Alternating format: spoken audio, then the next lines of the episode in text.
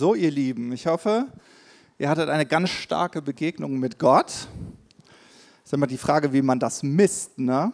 Also entweder, weil der Moment gerade so schön war oder wegen dem Ergebnis. Beides ist großartig. Ähm, wir, ähm, genau, erstmal, ich soll euch ganz liebe Grüße von Ruben und Kam bestellen. Die sind heute in Hamburg, predigen dort, senden all ihre herzlichen Grüße und freuen sich darüber, dass wir gemeinsam hier Gottesdienst feiern. Ähm, zu Anfang würde ich gerne einmal einen kurzen Rückblick machen von meiner letzten Predigt. Und weil die, glaube ich, schon drei oder vier Wochen her ist, damit alle so auf dem gleichen Stand sind, ähm, genau, würde ich da gleich mit euch ein paar äh, Folien anschauen, um uns das nochmal so in Erinnerung zu rufen.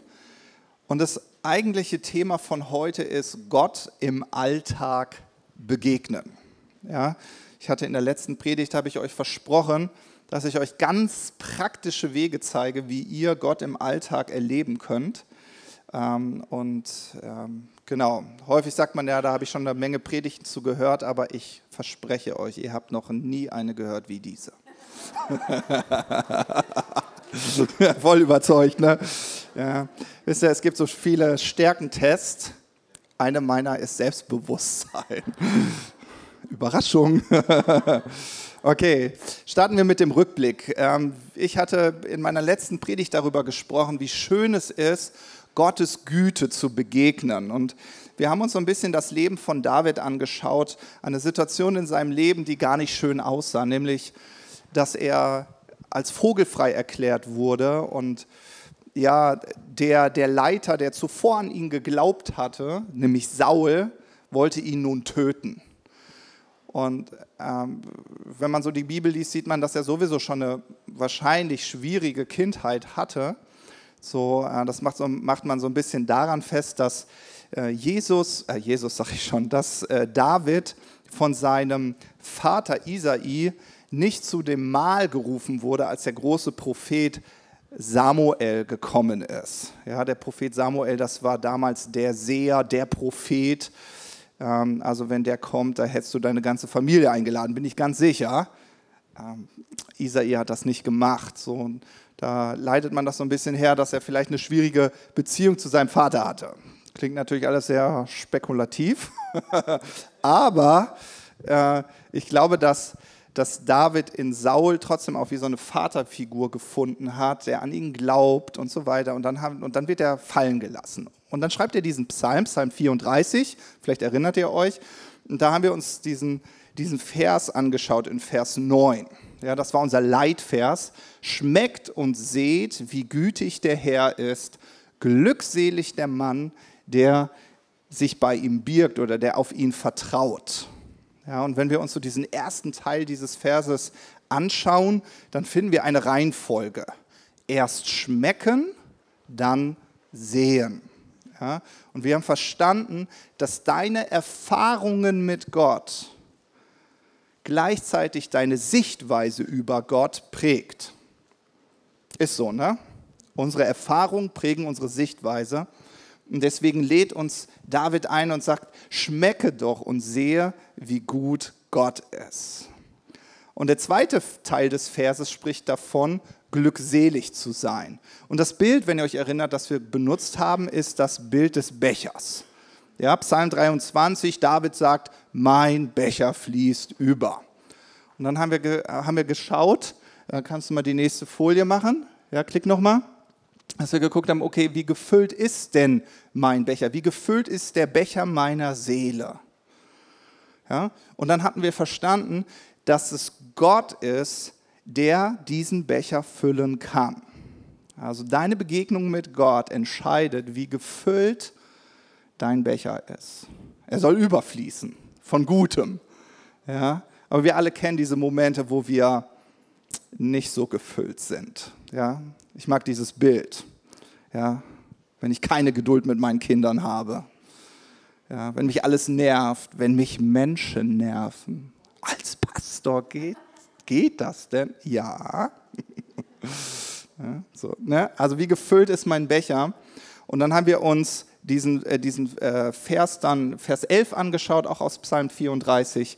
Da heißt es, selbst junge Löwen müssen hungern. Doch wer den Herrn sucht, hat alles, was er braucht. Ja? Junge Löwen müssen hungern, weil sie keine gute Jagdtaktiken haben. Es ist nicht so, dass sie nicht satt werden wollen. Sie sind einfach nicht erfolgreich im Jagen. Ja? Müsst ihr euch nur Tierdokus anschauen. Deswegen müssen Junglöwen hungern. ja, so ist das. Ja? Aber, und das haben wir ja verstanden, wer Gott zu seiner Beute macht, ja? also wer auf Gott fokussiert ist und sagt, dadurch werde ich satt, durch eine Begegnung mit Gott werde ich satt, ja, dann heißt es hier, der wird alles finden, alles finden, was er braucht, um mit einer gesättigten Seele zu leben. Ja? Und bei der letzten Predigt habe ich euch versprochen, dass es sehr praktisch werden wird. So, und das machen wir heute. Ja? Das wird das Thema von heute sein. Und ähm, wir starten gleich mal mit einem Vers, den ich sehr gerne mag. Das ist Jeremia 9, Vers 23 und 24. Das ist ein Prophet im Alten Testament und der sagt, so spricht der Herr, der Weise rühme sich nicht seiner Weisheit und der Starke rühme sich nicht seiner Stärke, der Reiche rühme sich nicht seines Reichtums, sondern wer sich rühmt, rühme sich dessen, Einsicht zu haben und mich zu kennen, dass ich der Herr bin, der Güte, Recht und Gerechtigkeit übt auf der Erde, denn daran habe ich gefallen, spricht der Herr. Früher, als ich diesen äh, Vers so gelesen habe, wo ich noch nicht verstanden habe, dass äh, durch Jesus alles vollbracht ist und wie es so schön im Römerbrief heißt, dass Gott uns nichts vorenthalten kann, wenn er uns mit Jesus doch schon alles geschenkt hat, hatte immer Weisheit, Stärke und Reichtum so einen faden Beigeschmack. Da dachte ich immer so, hm, schade. Ich wär, eigentlich wäre ich gern weise. Stark sowieso. Ich meine, ich bin ein Mann. Und gegen Reichtum habe ich gesagt, eigentlich habe ich da auch nicht wirklich was gegen einzuwenden. Also ich weiß nicht, wie es euch geht. Also Weisheit klingt eigentlich ganz gut. Segen, also äh, Stärke meine ich, Stärke ist auch gut. Reichtum will ich auch nicht Nein zu sagen. Und interessanterweise verspricht uns Gott diese Dinge ja auch. Also was meint denn dieser Vers? Dieser Vers meint nicht, dass du keine Weisheit haben sollst, dass, dass du keine Stärke haben sollst oder Reichtum, sondern worauf dein Fokus gerichtet ist. Dein Fokus soll darauf gerichtet sein, Gott kennenzulernen, diese Begegnung mit ihm zu haben. Ich muss da immer an diesen Salomo denken, ja, der von Gott gefragt wird, ja, was wünschst du dir denn für dein Leben? Und dann sagt er, ich, ich wünsche mir Weisheit. Also wie soll ich dieses Volk leiten? Also, also ich brauche ich brauch Gotteskenntnis, ich brauche Offenbarung. Und dann ist Gott total berührt und sagt, naja, weil du jetzt nicht darum gebeten hast, dass du ein starker König wirst, ein reicher König, ein erhabener König, gebe ich dir das noch dazu. Ja? Und das zeigt doch das Herz Gottes. Gott liebt es, wenn wir Weisheit haben, wenn wir Stärke haben, wenn, wenn er uns segnen kann, sodass wir reich sind. Ja? Aber der Fokus ist wichtig. Okay, gut. Also Gott kennenlernen, Gott liebt es, wenn wir uns dessen rühmen. Also darauf kannst du stolz sein. Also wenn du, wenn du Gott kennst, da sagt Gott, prahl mal ein bisschen. okay, gut. Zwei Fragen, die wir zuallererst klären müssen, auch für die heutige Predigt, ist einmal der Weg. Ja, wie lerne ich Gott ganz praktisch kennen? Wie begegne ich ihm? Wie spricht er eigentlich zu mir? Und wie zeigt er sich mir? Und ehrlich gesagt, auch als Pastor erlebe ich das sehr, sehr häufig, dass selbst Menschen, die lange gläubig sind, an diesem Punkt immer wieder straucheln und sagen, ach, ich weiß nicht, wie Gott zu mir spricht. Ich bin mir nicht sicher, ob Gott zu mir spricht. Ja? Und deswegen der Weg. Äh, der zweite Punkt ist die Motivation. Ja? Will ich ihn denn kennenlernen? Also was, was könnte mich motivieren, ihn überhaupt kennenlernen zu wollen? das spricht auch ein bisschen über Sehnsüchte. Also worauf, worauf richte ich so mein Herz aus?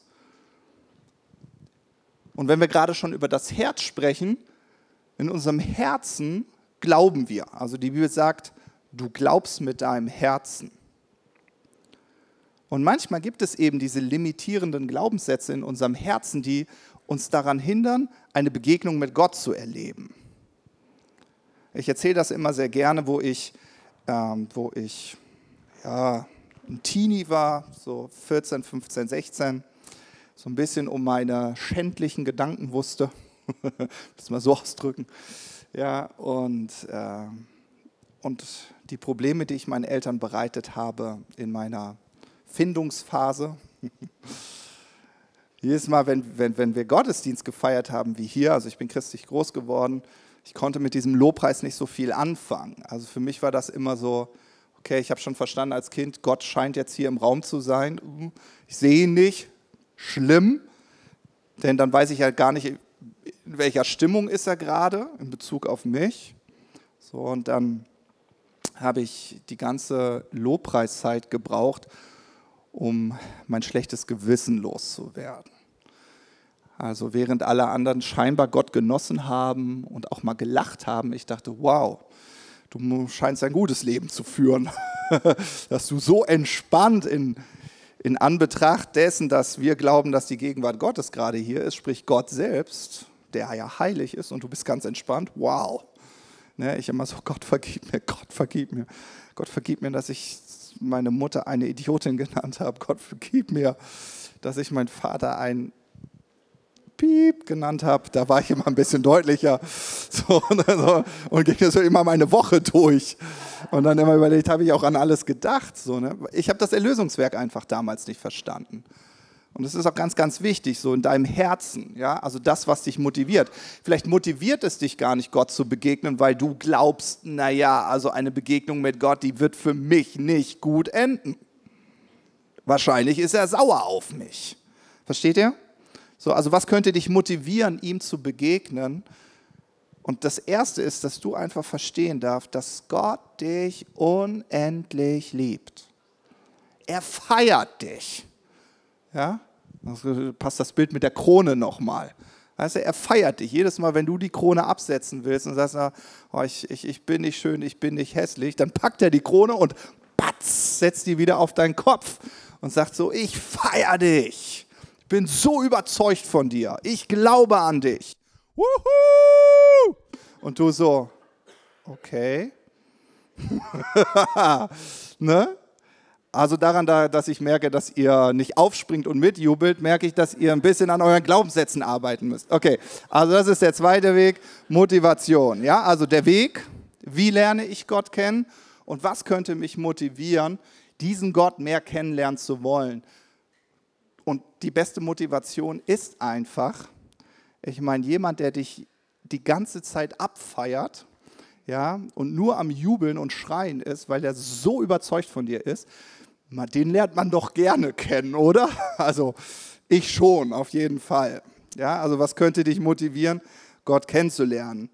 Eine weitere Motivation, vielleicht bist du ein bisschen bodenständiger, äh, nicht so wie ich, so ein bisschen der durch die Decke springt. Ja, denkst du, nee, das muss schon ganz praktisch sein.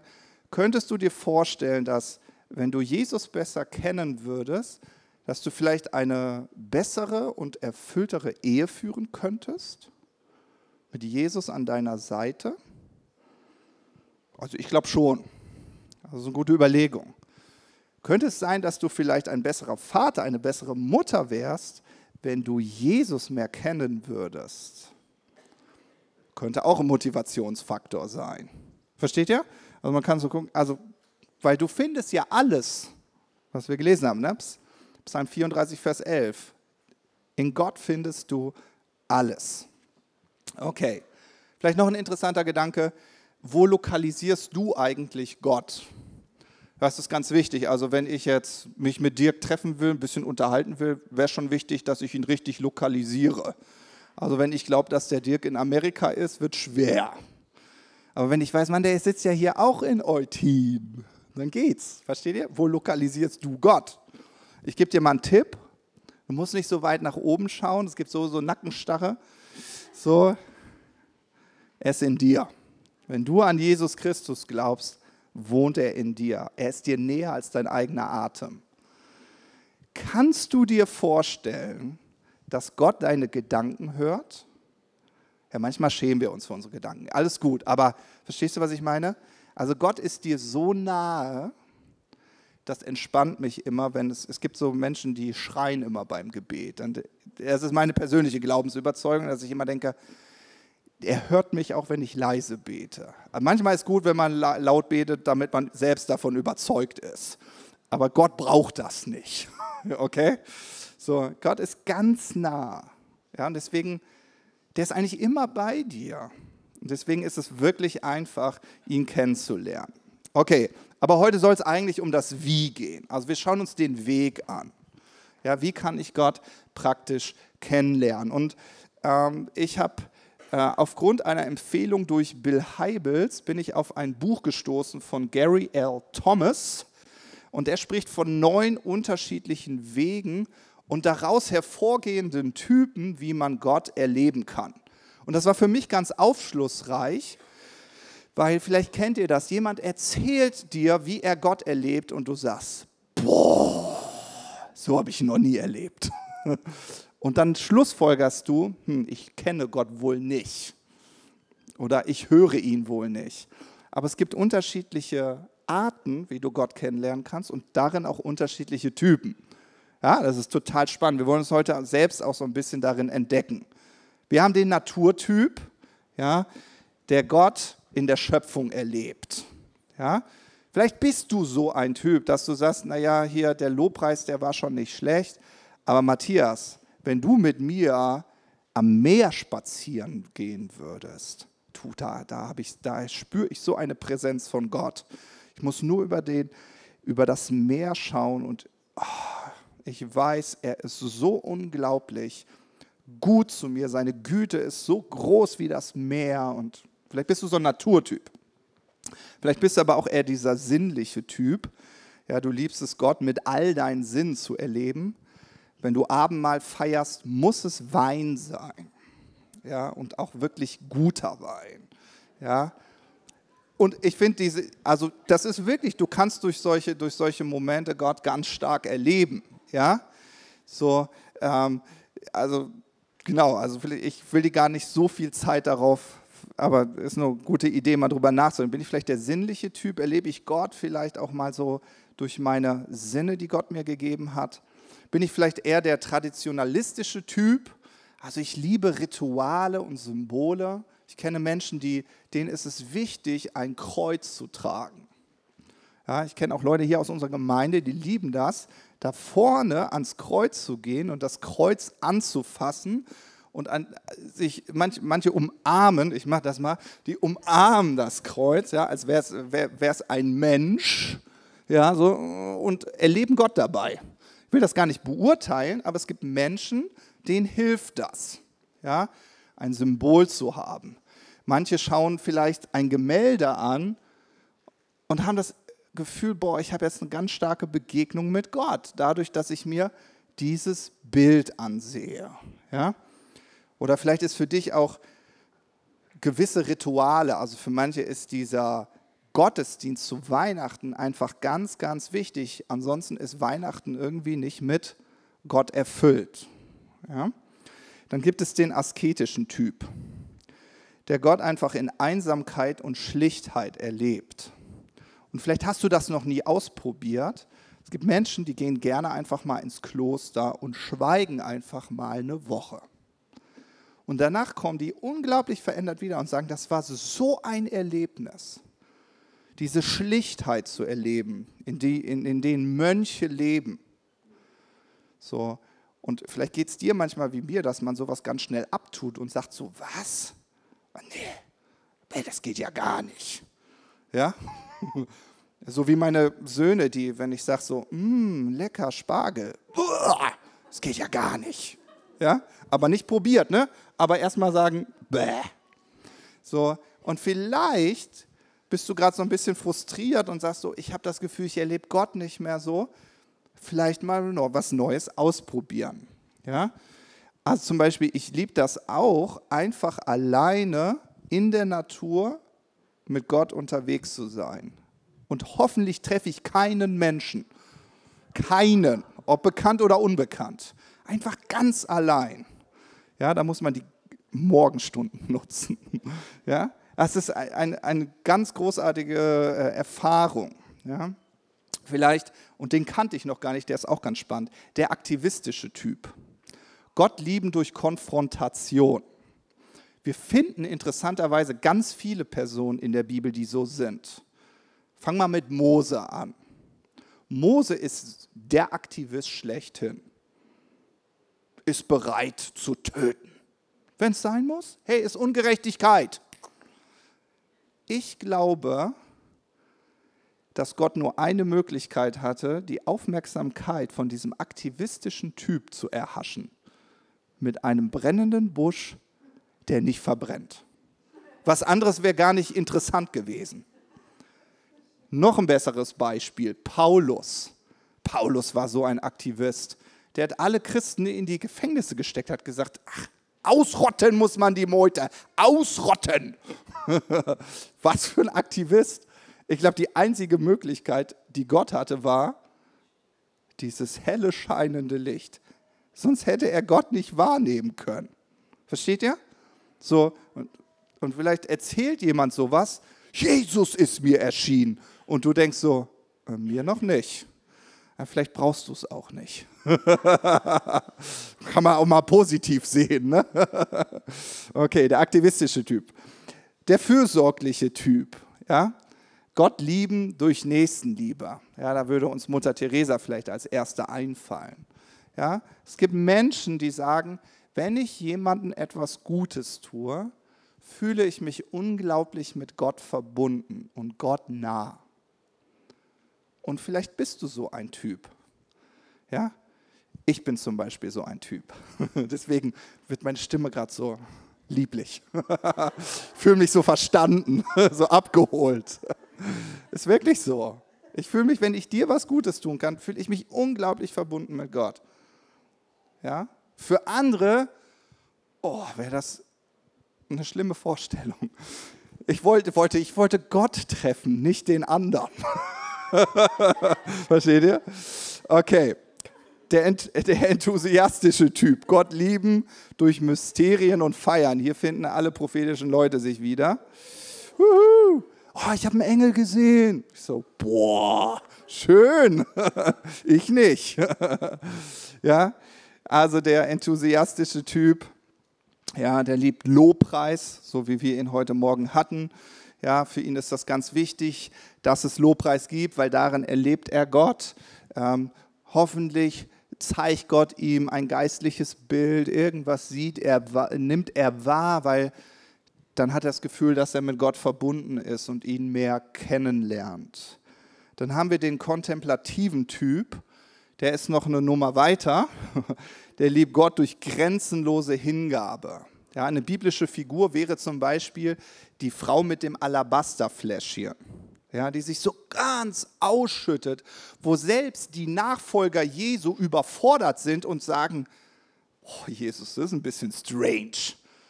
Die Frau, die da heulend vor deinen Füßen kniet und, und Öl über deine Füße. Oh, sorry, das ist echt too much. Und vielleicht bist du auch so und denkst so, wenn du so einen kontemplativen Typen triffst, Sorry, echt. Man kann sich auch reinsteigern. ja, aber es gibt Menschen, die mit Gott ganz stark verbunden sind, wenn sie Gott durch grenzenlose Hingabe lieben. Deswegen verurteile es nicht. Vielleicht probierst du es sogar mal aus. Ja? Dann gibt es natürlich den intellektuellen Typ, der liebt Gott mit dem Verstand. Wenn etwas logisch ist, danke Marvin, wenn etwas logisch ist, deswegen brauche ich da nicht so viel zu sagen, wenn etwas logisch ist und Sinn macht, ja, das muss Gott sein. Ja, und fühlt er sich sehr stark mit Gott verbunden. Und es ist ganz interessant, wenn du natürlich so unseren Stil in der Gemeinde hier beobachtest, du kannst ja mal versuchen, den so ein bisschen einzuordnen, dann wisst ihr mal, welche Personengruppen wir auf jeden Fall abholen und welche vielleicht noch nicht so sehr.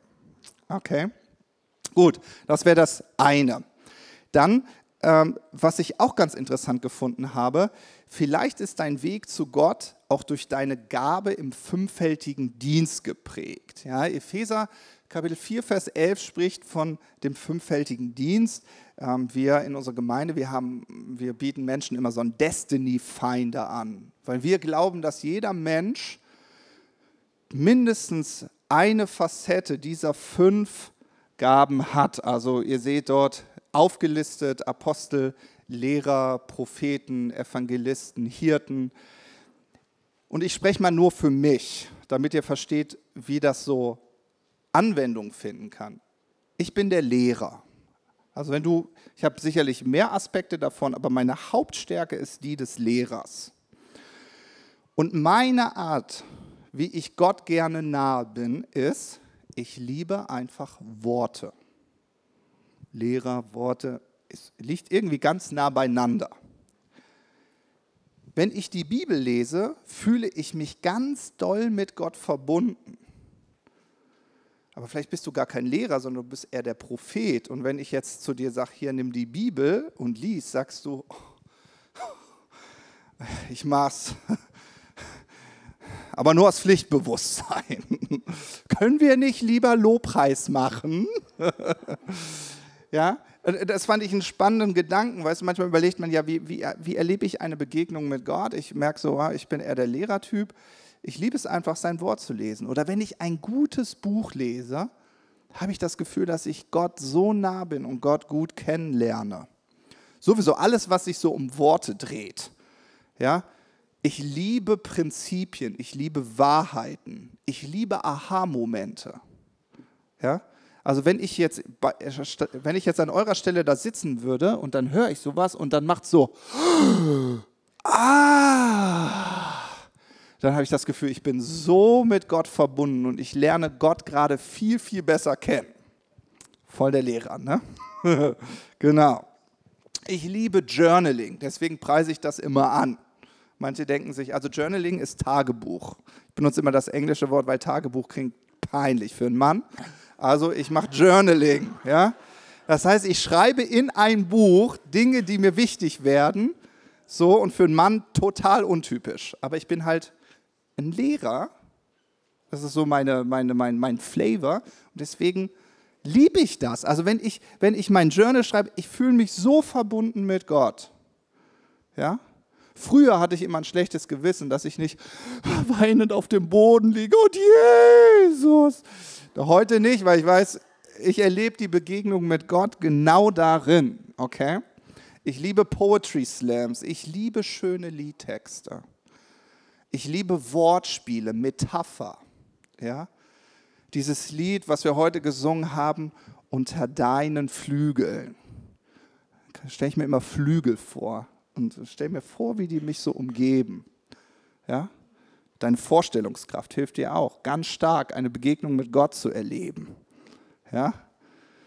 Es gibt so einen schönen Psalm, ich glaube Psalm 36, da heißt es, deine Gerechtigkeit ist wie die Berge. Ja, oder ich glaube, wenn ich mich nicht irre, die Band, ich sage die Band einfach, alle fühlen sich angesprochen, den richtigen trifft. Die Band schreibt ja auch neue Lieder. Ähm, also ich glaube, es ist JP und äh, Verena.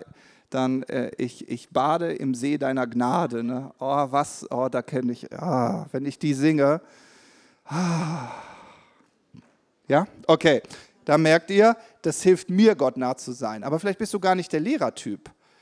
Ja, vielleicht bist du der Hirte. Ja, den, den, den Anteil habe ich auch bei mir. Und ihr glaubt gar nicht, ich erlebe Gott, wenn ich Filme schaue, keine christlichen. Also wenn ich christliche schaue, kann ich Gott auch nicht, nicht missverstehen. Aber auch wenn ich keine christlichen Filme schaue, kann ich Gott darin erleben.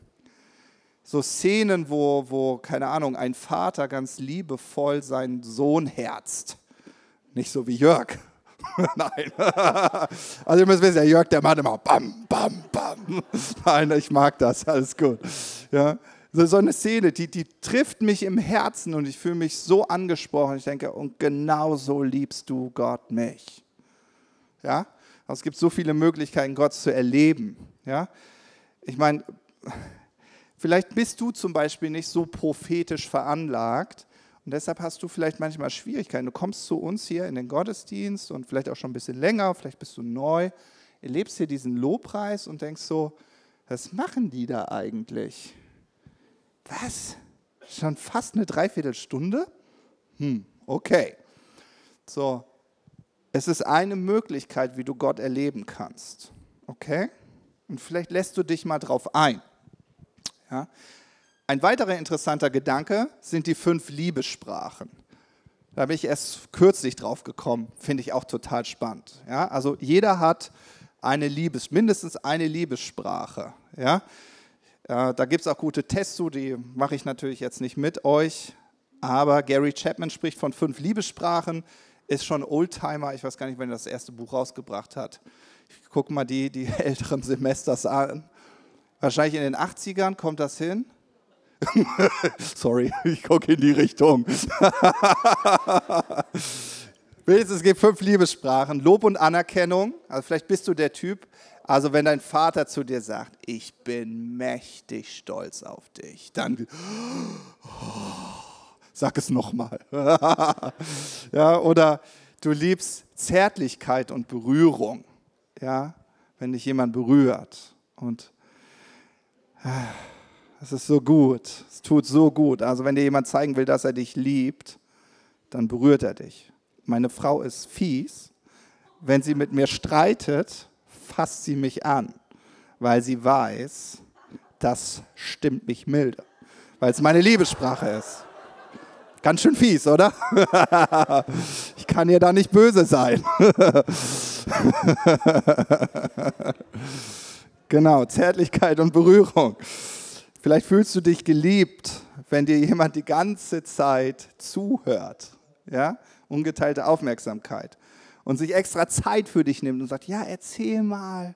Wow, das geht bei dir gerade ab. Und du so, oh, ja, und du merkst, dass dein Liebestank gefüllt wird. Ja, vielleicht bist du eher der Typ, der es liebt, anderen zu dienen und wenn dir gedient wird. Ich liebe es, wenn meine Frau ein leckeres Essen kocht, wenn die Küche sauber ist. Dann fühle ich mich einfach geliebt. Andere Männer sagen sich, ich mache mir da nichts draus, ich schon. Geschenke, ja? So, vielleicht ist Geschenke deine Liebessprache, ja? Und jetzt, jetzt wollen wir das Ganze mal, Gott hat dich ja erschaffen. Ich glaube, dass Gott in deiner Liebessprache zu dir spricht, ja? Zum Beispiel, meine, ich mache das an meinem Beispiel einmal klar. Es gibt zwei Liebessprachen, die bei mir ganz stark vertreten sind. Das eine ist Zärtlichkeit. Also ich sage immer Englisch Touch. Also wenn ich gleich Touch sage, dann wisst ihr, was ich meine. Also Zärtlichkeit, Berührung oder Dienen. Ja, das sind meine beiden Liebessprachen, die ich genieße. Ich fühle mich mit, äh, mit Gott verbunden oder geliebt, wenn ich im Lobpreis stehe und auf einmal kriege ich eine Gänsehaut weil ich merke, dass Gottes Gegenwart hier ist und die berührt mich. Das fühlt sich wie so ein Mantel an. Und dann mache ich kurz so, wie, wie bei einer Gänsehaut. Dann denke ich so, oh Gott, du bist hier, oh, ich liebe dich und oh, ich genieße das voll. Jemand anders guckt, der sagt, das würde mich jetzt nicht interessieren. das ist vielleicht nicht deine Liebessprache. Ich liebe es, ja, wenn der Heilige Geist mich kitzelt will das mal so ausdrücken und ich muss lachen. dann fängt das so an. ich genieße das, Verena ist auch so. und du guckst dazu und sagst so, nett. Ich fühle mich jetzt nicht mit Gott verbunden. Vielleicht ist das gar nicht deine Liebessprache. Ja? Vielleicht bist du ein ganz anderer Typ. Ja? Äh, wenn, ich über, wenn mich jemand fragt, hast du Gott schon mal erlebt? Spannend sind immer die Geschichten, die ich erzähle. Meine Geschichten, die ich dann immer erzähle, ist, ich habe Gottes Hand auf meinem Rücken gespürt und ich habe mich umgedreht und niemand war da, aber ich habe gespürt, dass eine Hand auf meinem Rücken lag. Das ist, was ich dann erzähle. Spannend, oder? Dass mir das wichtig ist. Ich habe auch ganz viele Wunder erlebt, wie Geschenke. Also wenn Gott dir ja irgendwie unverhofft kommt, tritt etwas in dein Leben, da, da ich habe das erlebt, aber interessanterweise erzähle ich nicht so häufig darüber. Ist mir einfach so aufgefallen, dass ich so, naja, Geschenke ist auch nicht so meine Liebessprache. Spannend, oder? So, vielleicht hilft dir das, wenn du deine Liebessprache kennst, Gott genau in dem zu erleben. Mirja zum Beispiel, die da ist das, darf ich bestimmt, das ist so deutlich, die Mirja Liebessprache ist ungeteilte Aufmerksamkeit. Ja? Also wenn du mir ja was Gutes tun willst, dann lädst du sie ein. Es ist gar nicht so wichtig, ob du richtig viele Getränke da hast, ob der Kuchen exquisit ist. Also du brauchst nicht so viel dienen, sondern du hast Zeit für sie. Und wenn du sie fragst, na, wie erlebst du Gott?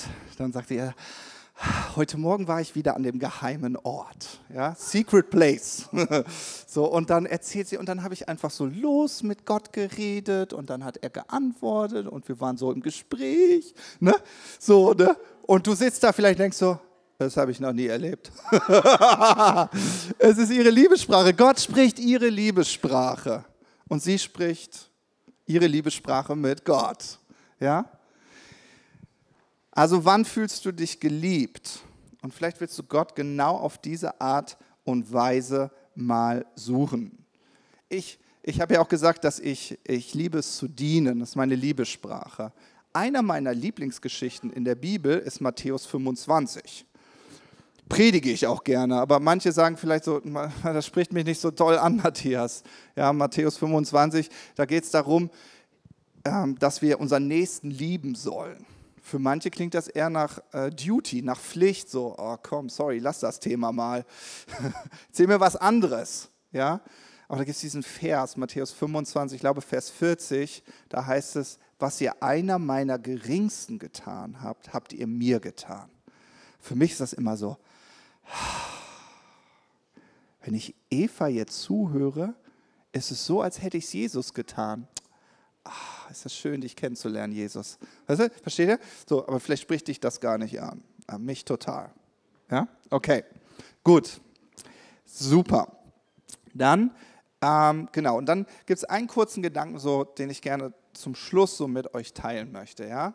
Und zwar glaube ich, dass wir das manchmal mit Gott und Jesus einfach unglaublich kompliziert machen anstatt es einfach zu halten. Und es gibt einen schönen Vers ähm, im 2. Korinther, Kapitel 11, äh, Vers 3. Und da, da geht es so darum, dass der Apostel Paulus, also er sagt so, wir sollen uns nicht verführen lassen, so wie Eva sich von der Schlange hat verführen lassen. Nämlich von der Einfalt oder der Schlichtheit, die in Jesus zu finden ist. Und ich habe erst so mit den Worten so Schlichtheit, Einfalt, das spricht mich nicht so an. Habe ich gesagt, naja, was sagt denn die King James Version? Ich lese die immer ganz gerne. Und die spricht von der Simplicity, die du in Jesus findest. Ja, simple kennen die meisten von uns, auch wenn wir nicht so viel Englisch, das ist simpel, sagen wir schon, das ist schön eingedeutscht hier. Ja, also es ist einfach. Der Glaube an Jesus ist einfach und wir sollen uns davon nicht verführen lassen, dass das irgendwie kompliziert wäre. Also Jesus kennenzulernen ist einfach. Ja? Und es, ich glaube, dass es, dass es gibt so einfache Schlüssel, die uns helfen, Gott einfach kennenzulernen. Es nicht so kompliziert zu machen. Okay? Und ich glaube, die gelten dann für jeden Bereich. Der erste Schlüssel ist einfach ehrliches Gebet. Ja, sei ehrlich, sei transparent. So wie es dir gerade geht. Ja, du musst Gott nichts vormachen, er kennt dich sowieso. Ja, Lukas 18 könnt ihr gerne dazu mal lesen. Ähm, das ist eine Geschichte, wo Jesus dieses einfache Gebet beschreibt. Äh, nicht das einfache, sondern das ehrliche Gebet. Der zweite Punkt neben dem ehrlichen Gebet ist das einfache Gebet. Ja, Jesus sagt in Matthäus 6, dass wir nicht plappern sollen. Er sagt, es gibt Menschen, die glauben, wenn sie nur viele, viele Worte finden, dann wird Gott sie schon erhören. Und dann sagt Jesus, lass das, lass das. Brauchst du gar nicht. Einfache Worte, ehrliche Worte, gar nicht so kompliziert. Dritter Schlüssel, einsames Gebet. Ja? Merkt schon, fängt alles mit E an, kann man sich gut merken. Einsames Gebet. Ja? Matthäus 6, Vers 6, Jesus sagt, wenn du aber betest, geh in dein Kämmerlein und schließ deine Tür zu und bete zu deinem Vater im Verborgenen und dein Vater, der ins Verborgene sieht, wird es dir öffentlich vergelten. Ja? Und das ist, ich meine, das kennen wir auch. Wenn uns eine Beziehung, wenn uns eine Freundschaft wichtig ist, dann nehmen wir uns Zeit für die Person und lassen uns nicht ablenken. Meine Frau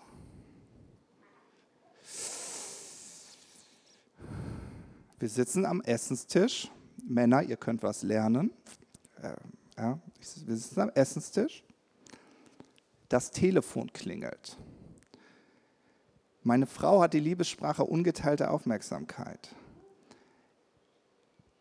Meine Frau guckt mich schon an mit einem bösen Blick und sagt, wag es. Und dann weiß ich, ja, okay, das kann warten. ja, ich mag das so, weißt du? wenn man sich jemandem widmen will, volle Aufmerksamkeit.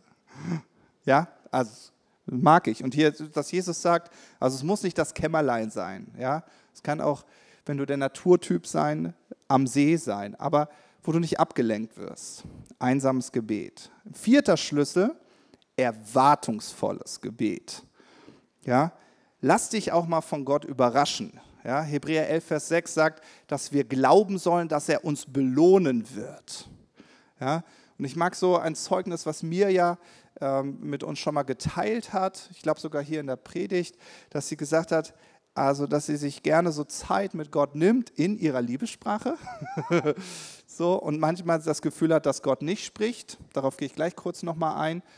Aber dann irgendwann so was Krasses erlebt wie mit dem Auto unterwegs und auf einmal hat sie wirklich das Empfinden, dass Jesus leibhaftig, also nicht, dass sie ihn mit ihren leiblichen Augen gesehen hat, so, aber dass Jesus in ihrem Auto während der Autofahrt sitzt. Ja, als Belohnung dafür, dass sie ihn sucht. Ja, hab Erwartungen, wenn du Gott begegnen möchtest. Dann, äh, das ist total spannend, fünfter Schlüssel, experimentelles Gebet. Da ist mein Freund Uli besonders hervorzuheben. ja? Einfach mal ausprobieren. Wenn der was hört, wie jemand Gott schon erlebt hat, dann sagt er, ich probiere es einfach mal aus. In der Geschichte ja, verliert ein Prophet sein, äh, sein, seine Axt, die landet im Meer. Was sagt der Prophet? Nimmt ein Stück Holz, wirft das ins Wasser und das Beil kommt hoch. Für jeden intellektuellen Typ, hä? Unmöglich. Naja, ganz experimentell einfach mal ausprobieren. Ich werfe einen Stock rein, das Eisen wird schon wieder nach oben kommen. Ja, also experimentell.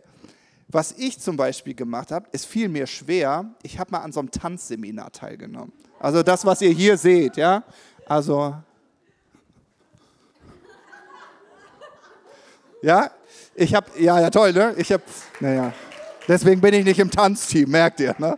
So, ich habe hab einfach mal an so einem Tanzseminar teilgenommen, weil alle erzählt haben, du erlebst Gott auf eine unglaubliche Art und Weise, wie du das anders gar nicht erleben kannst. Und ich so, sorry, das ist super peinlich. Also jetzt vor all den Leuten hier meine Bewegung zu machen. Ich habe teilgenommen, ich habe Gott auf ganz unglaubliche Art und Weise erlebt. Ich habe es einfach mal ausprobiert. Ja? Probier Dinge aus. Probier einfach mal Wege aus, wie Menschen Gott erleben. Ja, wenn du so frustriert bist, also ich habe das Gefühl, Gott spricht nicht zu mir. Probier Dinge aus. Ja, bei mir war es das Tanzseminar. Äh, wo kann man sich melden, Susa? ja, du bist doch hier unsere Tanzexpertin hier. Okay. So, sechster Punkt und letzter, ganz praktischer Schlüssel, erinnerungsvolles Gebet. Sorry, das Wort ist nicht ganz so schön, also ihr wisst, was es sagen soll. Ähm, erinnerungsvolles Gebet spricht über die Kraft deines Zeugnisses, dass du die Erlebnisse, die du mit Gott hattest, dass du die nicht vergisst. Also, weil manchmal vergisst man Gott, man vergisst die Erlebnisse, die man mit Gott hatte und wundert sich, dass man an der Güte Gottes zweifelt. Deswegen ist es wichtig, und das ist ein wirklich guter Zugang, einfach, dass du mal anfängst und sagst so, weiß gar nicht, wofür du beten sollst, wie du Gott erlebst, dass du einfach anfängst zu danken. Jesus, ich danke dir dafür, wie du mich da und da berührt hast. Das ist wieder meine Liebessprache, Touch, ne? Merke ich sofort. Ja, Jesus, ich danke dir, wo du mir da, wieder meine Liebessprache, Mist, Offenbarung geschenkt hast. So, da merkt er, man ist sofort in diesem Setting, aber du fängst einfach an, mit dankbarem Herzen Gott zu begegnen. Ja, erinnerungsvolles Gebet. So, könnt ihr noch? Letzter Punkt. Wenn Gott dich mal warten lässt, okay? Manchmal hat man ja so Momente, man sagt, ich habe mich auf den Weg gemacht und Gott ist mir nicht begegnet. Ich hatte ein Problem, ich habe keine Antwort bekommen. Kennt ihr sowas? Nee, ihr natürlich nicht. ja, wenn Gott dich mal warten lässt, ja, da hat mir geholfen, dass ich gehört habe, dass Gott es liebt, umworben zu werden ja, dass Gott wirklich gewollt werden möchte. Und dass es manchmal Momente gibt, so wie es in Jesaja 45, Vers 15 heißt, dass Gott sich manchmal verborgen hält. Ja, es gibt noch so einen, so einen schönen äh, Vers in Sprüche 25, Vers 2, da heißt es, es ist Gottes Ehre, eine Sache zu verbergen, aber der Könige sie zu erforschen.